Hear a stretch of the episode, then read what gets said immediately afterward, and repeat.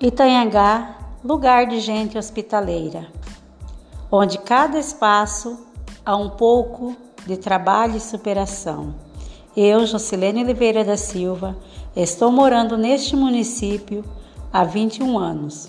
Sou funcionária da Secretaria Municipal de Educação.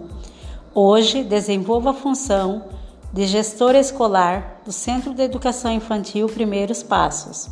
Neste momento, como educadora, posso confirmar que acreditar na população que aqui habita é demonstrar todo o carinho, atenção, honestidade, amizade e cooperação.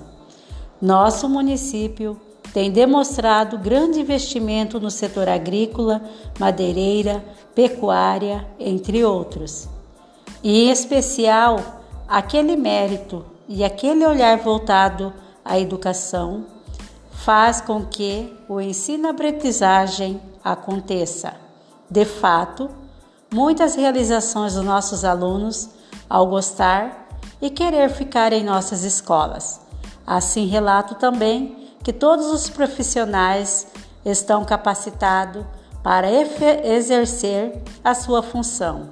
Parabéns, Itanhangá, por um progresso compromissor.